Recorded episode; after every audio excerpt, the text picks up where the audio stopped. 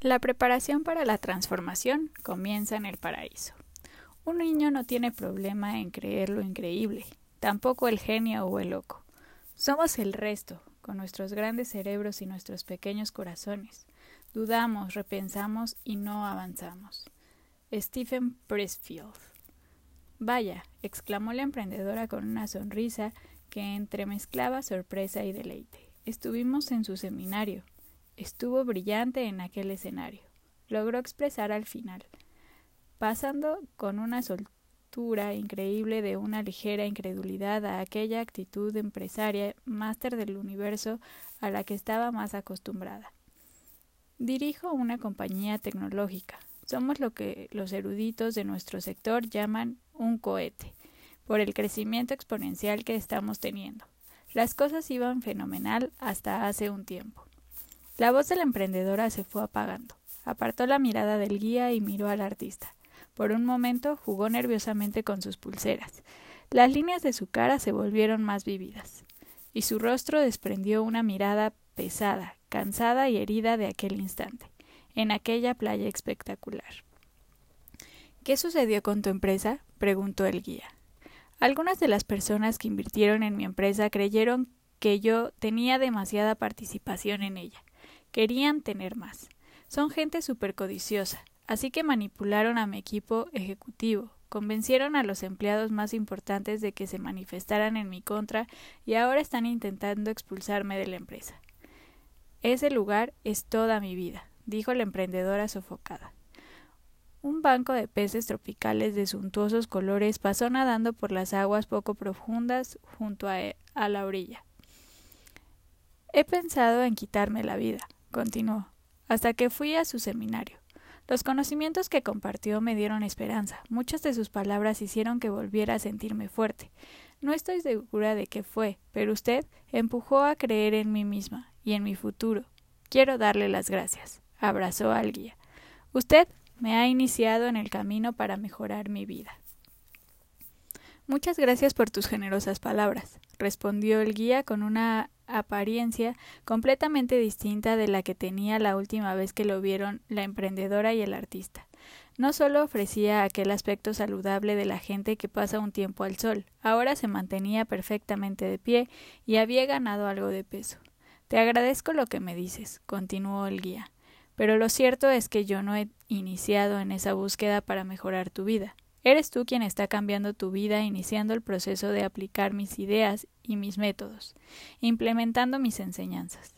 A la gente le gusta mucho hablar. Te cuentan todas sus ambiciones y aspiraciones. No lo juzgo, solo lo digo. No me quejo, solo lo dejo ahí. La mayoría de la gente sigue siendo la misma toda su vida. Tienen demasiado miedo de cambiar su modo de actuar, están cansados con, están casados con la complacencia de lo ordinario, impedidos por los grilletes de la conformidad, y se resisten a todas las oportunidades de crecimiento, evolución y elevación personal. Hay tantas buenas personas entre nosotros tan asustadas que rechazan el, reto de sus vidas de salir al mar azul de las posibilidades donde, donde les espera la perfección, la valentía y la audacia. Tú has tenido la sabiduría de actuar sobre parte de la información que compartí. Formas parte de una ínfima minoría de gente viva dispuesta a hacer lo que sea por convertirse en un mejor líder, productor y ser humano. Bien por ti. Sé que la transformación no es cosa fácil, pero la vida de la oruga debe terminar para que la mariposa brille en todo su esplendor. Para que puedan hacer tu mejor yo, tu viejo yo debe morir. Ha sido lo bastante inteligente como para no esperar a tener las condiciones ideales para entrar a un mundo del trabajo y una vida privada de excelencia duradera. El gran poder se libera con un simple inicio. Cuando empieces a cerrar el círculo abierto por tus grandes aspiraciones, volviendo la realidad, una fuerza heroica secreta se dará a conocer en tu interior. La naturaleza percibe tu esfuerzo y responde a tu compromiso con victorias inesperadas. Tu fuerza de voluntad crece, tu confianza se dispara y tu genialidad se eleva. Dentro de un año estarás muy contenta por haber empezado hoy. Gracias, dijo la emprendedora. He oído a un hombre decir que necesitaba perder peso antes de poder empezar a correr, Imaginaos, perder peso para iniciar el hábito de correr. Es como un escritor que espera a que le llegue la inspiración para comenzar un libro, o un director que espera una promoción para ser un líder en su campo, o una startup que espera una afirmación total antes de lanzar un producto que revolucione el mercado. El flujo de la vida recompensa la acción positiva y castiga la duda.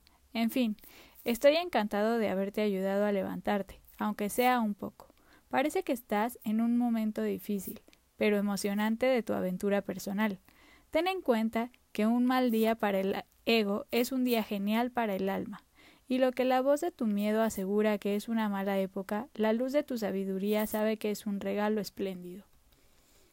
Creíamos que había muerto, anunció la emprendedora sin filtros. Gracias a Dios que está bien. Es usted muy modesto. Creo que el más modesto es el más grande. Los líderes natos están tan seguros de sí mismos que su principal objetivo es elevar a los demás. Tienen tanta autoestima, alegría y paz de espíritu que no necesitan anunciar su éxito a la sociedad en un débil intento de sentirse mejor. Existe también una gran diferencia entre el poder real y el poder ficticio, explicó el guía bajando aún más el tono de gurú que le había hecho tan famoso en todo el mundo. Nuestra cultura nos dice que persigamos títulos y baratijas, aplausos y, y, aclamaciones, dinero y mansiones. Y todo eso está bien siempre que no dejes que te laven el cerebro hasta el punto de que esas cosas definan tu valía como ser humano. Disfruta de ellas, pero no les cojas demasiado apego. Puedes tenerlas, pero no dejes que tu identidad se base en ellas. Aprécialas, pero no dependas de ellas. No son más que formas de poder ficticio de nuestra civilización nos programa para creer que debemos perseguirlas para conseguir el éxito y la serenidad. Lo cierto es que, si pierdes una de esas cosas, el poder sustitutivo que habías confiado en ellas se evapora, se desvanece en ese instante, revelándose como la ilusión que era. Siga hablando, por favor. La emprendedora absorbía cada palabra. El poder real nunca proviene de algo externo, continuó el guía. Hay mucha gente que tiene mucho dinero y que no es muy rica. Puedes utilizar este argumento con el banco, declaró el guía descalzándose y colocando cuidadosamente sus brillantes chanclas amarillas en la arena. El poder genuino, que es el material del que están hechas las leyendas, no surge de quien eres por fuera ni de lo que posees de manera externa. El mundo está perdido, el poder verdadero y perdurable se expresa cuando tomas contacto con tus dones originales y cuando llevas a la práctica tus talentos más espléndidos como ser humano. Las verdaderas riquezas se consiguen viviendo con las nobles virtudes de la productividad, la autodisciplina, el coraje, la honestidad, la empatía y la integridad, así como siendo capaz de dirigir tu día en lugar de seguir el rebaño como la oveja que nuestra sociedad enferma nos enseña a hacer. Actualmente hay demasiadas personas que son borregos. La buena noticia es que ese tipo de poder está abierto a cualquier persona viva en nuestro planeta. Puede que hayamos olvidado esta forma de potencia y, renegado de ella, porque la vida nos ha herido, decepcionado y confundido, pero sigue estando ahí, esperando establecer una relación con nosotros y a desarrollarla. Todos los grandes maestros de la historia poseían muy pocas cosas, ¿sabéis? Cuando Mahatma Gandhi murió, Tenía unas diez, unas diez cosas, incluyendo sus sandalias, un reloj, sus gafas y un sencillo bol para comer. La Madre Teresa, tan próspera de corazón y rica de poder verdadero para influir en millones de personas, murió en una sala diminuta sin prácticamente ningún bien terrenal. Cuando viajaba, llevaba todas sus cosas en una bolsa de tela blanca. ¿Por qué será que muchos héroes de la humanidad tienen tan poco? preguntó el artista acomodándose en la arena. Porque ellos han alcanzado un nivel de madurez individual que les ha permitido ver la futilidad de pasarte la vida persiguiendo objetos que al final no valen para nada. Y han cultivado su forma de ser hasta tal punto que ya no tienen la necesidad común de llenar los vacíos de su interior con distracciones, atracciones, evasiones y lujos. A medida que se fue desmaterializando su apetito por las posesiones superficiales, fueron volviéndose más hambrientos de búsquedas sustanciales, como dignificar su visión creativa, expresar su genio inerte, y vivir según un plan moral más elevado. Eran conscientes instintivamente de que ser inspirador, magistral y valiente son trabajos que se llevan a cabo en el interior, y una vez has accedido al poder verdadero, los sustitutos externos resultan insignificantes, comparados con el sentimiento de satisfacción que le proporciona este tesoro. Ah, y todos esos pasos pesados de la, historia, cuando descubrieron su naturaleza suprema, se dieron cuenta de que una de las finalidades principales de una vida hermosamente diseñada es la contribución, el impacto, la utilidad, el servicio, lo que los empresarios llamarían desbloquear el valor del accionista. Como dije en mi seminario antes de caer al suelo, liderar significa servir. El filósofo sufi Rumi lo dijo de un modo mucho más brillante cuando, observó renuncia a la gota, conviértete en el océano. Gracias por el compartido con nosotros, dijo la emprendedora con sinceridad, sentándose junto al artista en la arena y colocando una de sus manos cerca de donde reposaba una de las del artista. Me alegro de ver que se encuentra mejor, comentó el artista que se había quitado las botas. Iba sin calcetines, tumbado en la arena como un gato tendido al sol. Preguntó ¿Qué demonios fue lo que le sucedió? Agotamiento, confesó el guía. Demasiadas ciudades, demasiados aviones, demasiadas apariciones en los medios, demasiadas presentaciones. Me va como anillo al dedo mi misión de ayudar a la gente, de acelerar a su liderazgo, activar sus dones y convertirse en los héroes de sus vidas. Sé de lo que hablo. En ese momento, el guía se quitó sus estilosas gafas de sol y extendió una mano a sus dos púlpitos. Es un placer conocerlos a los dos. Igualmente, amigo, respondió el artista. Su obra me ha ayudado a superar algunos momentos difíciles.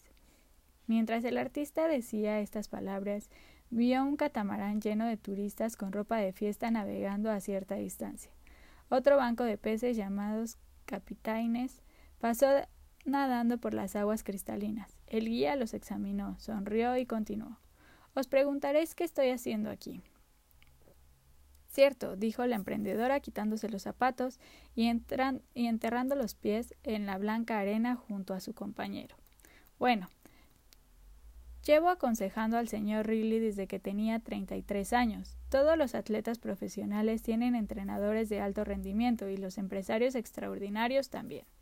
No puedes convertirte en un ícono tú solo. Cuando nos conocimos, él estaba empezando, pero incluso entonces comprendía que, cuanto más aprende uno, más puede conseguir.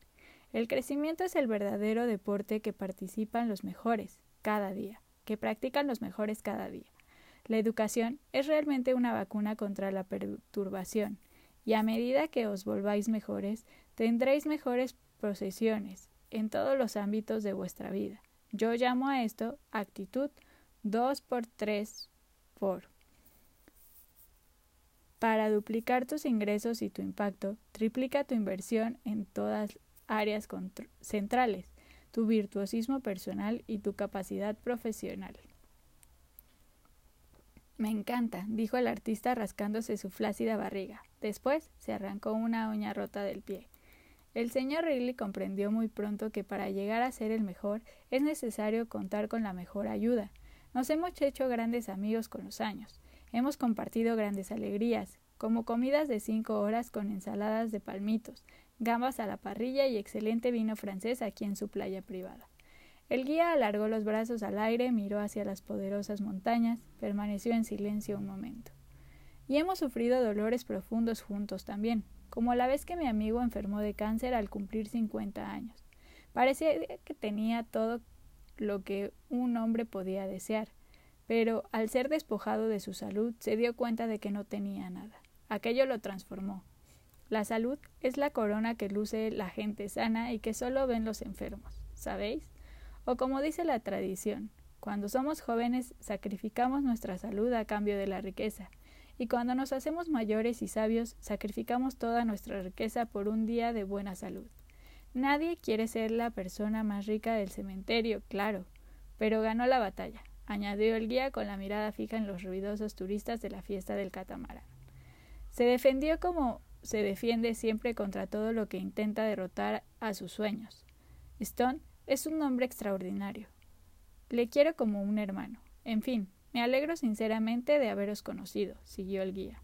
Sabía que veníais. El señor Riley está deseando compartir con vosotros lo que os prometió acerca de alcanzar la máxima productividad, conseguir un rendimiento excepcional y crear la vida que deseéis adoptando una rutina matinal superior. Me gusta ver que está devolviendo el favor y compartiendo lo que le enseñé. Os encantarán las ideas y modelos de aprendizaje que os mostrará. El club de las cinco de la mañana será revolucionario para los dos. Sé que suena increíble, pero verse expuesto a la metodología que Stone está a punto de enseñaros provocará cambios excelentes en vuestro interior. El mero hecho de recibir toda la información despertará algo especial en vosotros. El guía se puso sus elegantes gafas de sol. En fin, el señor Riley me pidió que os dijera que os sintáis como en vuestra casa durante estos días. No me veréis mucho porque estaré buceando, navegando y pescando la mayor parte del tiempo. La pesca es una de las cosas que más amo en la vida. No solo vengo a Mauricio para asesorar al hombre maravilloso y genial que estáis a punto de conocer, vengo también para recuperarme y alejarme de este mundo nuestro tan excesivamente complicado, cargado de dificultades, economías dañadas, industrias saturadas y decadencia mental, por mencionar solamente algunos de los factores que amenazan con destruir nuestra creatividad energía, rendimiento y felicidad. Vengo para renovarme y cargar las pilas. Una producción de una sin unas vacaciones tranquilas provoca un largo agotamiento. El descanso y la recuperación no es ningún lujo para las personas entregadas a la perfección, sino una necesidad. Llevo muchos años enseñando ese principio y sin embargo me he olvidado de él, y por ello pagué el precio durante la charla. También he aprendido que la inspiración se alimenta del aislamiento. Lejos de la distracción digital incesante y del exceso salvaje de comunicación que domina las horas de la mayoría de la gente, debéis saber también que vuestro genio natural se revela cuando más dichosos sois. Las ideas que puedan cambiar al mundo surgen cuando estamos descansados, relajados y a gusto. Este pequeño lugar en el Océano Índico me ayuda a recuperar el acceso a la mejor parte de mí. También es un auténtico santuario de seguridad, belleza, asombrosa y gastronomía increíble.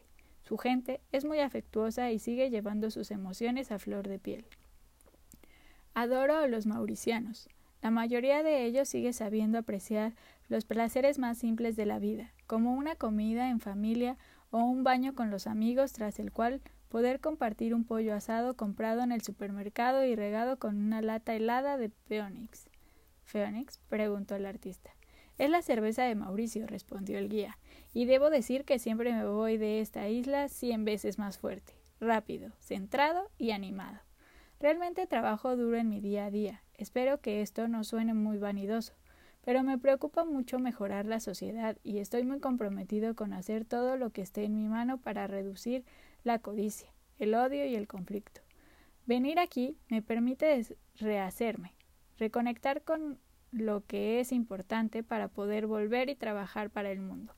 Todos trabajamos para el mundo, ¿sabéis? En fin, pasadlo bien. Y gracias de nuevo por venir a mi seminario y por vuestras palabras positivas. Para mí significan más de lo que podéis imaginar. Lo fácil es criticar, cuesta más alentar. Ser un líder de gran impacto nunca requiere ser una persona irrespetuosa. Ojalá más líderes comprendieran este principio. Ah, y una cosa más, añadió el guía quitándose arena de sus pantalones de surf de camuflaje.